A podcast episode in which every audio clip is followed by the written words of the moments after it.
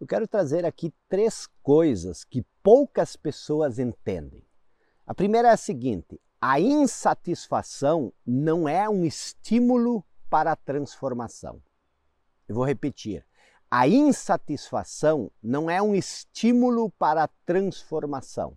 Ou seja, a insatisfação que você sente não é um estágio no processo da satisfação ou da realização, mas ela é um estágio em si, que não depende do que você tem ou de onde você está. E a mente não admite isso facilmente. E o que isso quer dizer? Que todas as sensações não nos satisfazem por muito tempo. E a segunda coisa que eu quero trazer para você aqui é o seguinte: nada no mundo físico, no mundo da forma, nos satisfaz por muito tempo. Você pode ir para o lugar mais exótico, mais maravilhoso, aquele lugar com o qual você sonhou durante anos. E depois de duas ou três semanas, o que era exótico ou maravilhoso já não é mais a mesma coisa. E provavelmente não vai lhe satisfazer mais. Por pouco tempo, a nova forma, o lugar maravilhoso, nos satisfaz.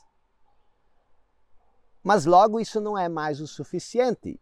E aí? Aí precisamos de uma nova experiência. Pense sobre sua vida agora. Talvez você já atingiu o ponto onde você não está mais satisfeito com sua situação. Por quê? Porque nada nos satisfaz por muito tempo. Você talvez consiga ainda lembrar de como exatamente onde você está agora em algum momento lhe satisfez. O casamento, o emprego, a casa, o carro. E não importa onde você está agora, sua carreira, seu negócio, seu casamento. Se você apenas conhece o mundo físico, o mundo da forma, mais cedo ou mais tarde você vai dar de cara com essa insatisfação. Por quê? De onde isso vem? Justamente da natureza insatisfatória da própria mente, da mente do seu conhecimento. E se você vive na mente, se a impressão que você tem é de que isso é tudo que existe, você vai ser sempre uma vítima dessa natureza insatisfatória da própria mente.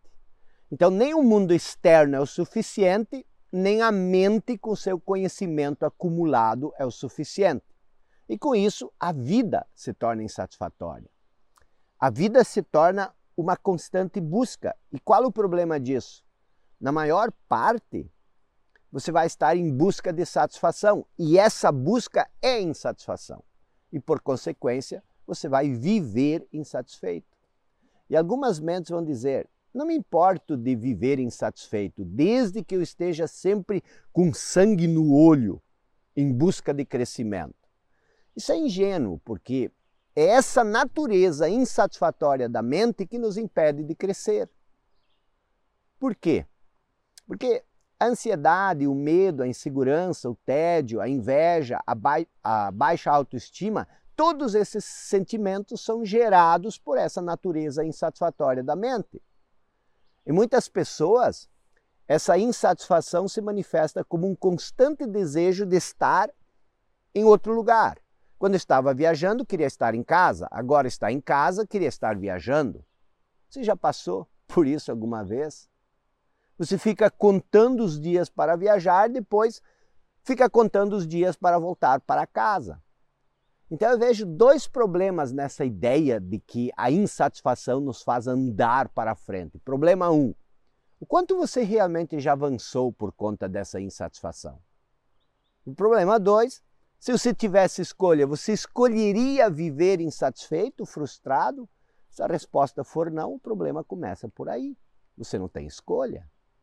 E como você quer crescer se não tem escolha? Você está preso na sua mente. E o que existe na mente? O que lhe trouxe onde você está. E provavelmente isso, te isso vai te manter aí.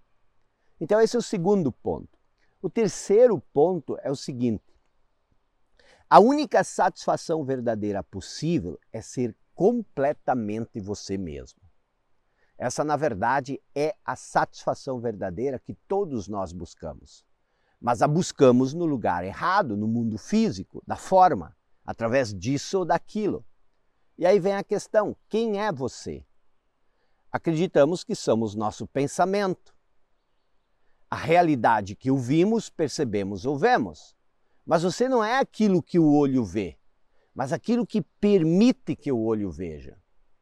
Você não é aquilo que o ouvido ouve, mas aquilo que permite que o seu ouvido ouça. Você não é aquilo que a mente pensa, mas aquilo que permite que a mente consiga pensar. Você não é a percepção, mas aquilo que faz toda a percepção possível. Aquilo que faz o pensamento possível. Isso é você. E onde isso se encontra? Isso está em você como a essência, como o que é eterno, aquilo que nunca muda. Você é um com isso. Então, o segredo último do eterno é que você é isso, o eterno. Você é a essência. O que é a essência? A essência é a única coisa que nunca te abandonou, que sempre foi a mesma. O corpo mudou, mas sua essência sempre foi a, a mesma, sua essência. E você sabe disso. Por isso você está o tempo todo em busca de algo a mais, de algo precioso. Você não buscaria isso se não soubesse que isso existe mas você perdeu isso. Você confundiu isso com o seu passado. Isso se mistura com a sua história. E você passou a pensar que a sua individualidade, a sua existência individual, o seu falso eu, é tudo que há, a sua história. E esse eu mais profundo, mais precioso, se perdeu, se misturou com as identificações mentais, com suas histórias. E tudo isso cobriu a sua essência quem você é. Com o que? Com a construção de um falso eu, um eu mental. E a busca dessa essência perdida cria toda a insatisfação. Ah, mas se eu encontrar minha essência, não vou querer mais aquela casa grande, aquele carro de luxo, então eu quero continuar com sangue no olho. Claro, você pode ter o que você quiser quando você encontrar a sua essência. Aliás, essa é a única forma de ter o que você quiser. Por quê? De onde vem isso que você cria na sua vida?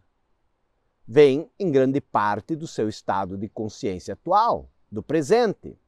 Agora pense comigo: se o seu estado de consciência do presente cria seu futuro, e se seu estado de consciência presente é de insatisfação, você vai criar o quê?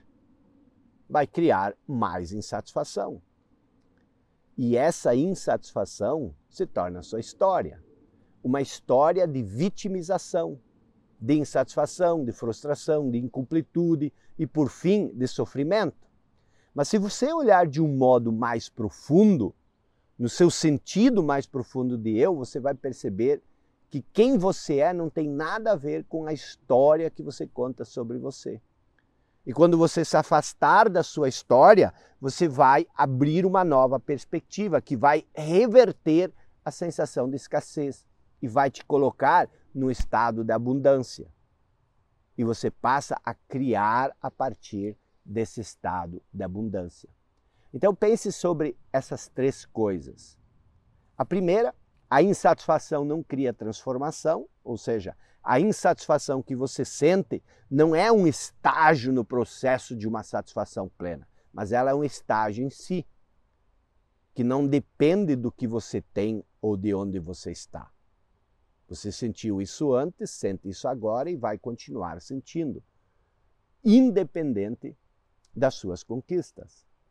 A segunda, nada no mundo externo, no mundo da forma, nos satisfaz por muito tempo, mesmo sendo algo extraordinário no início. A terceira, a única satisfação verdadeira possível é ser completamente você mesmo. Então pense sobre isso e se você me acompanhou até aqui, deixe um estou presente nos comentários para selar nossa caminhada juntos cada vez mais. Tamo junto.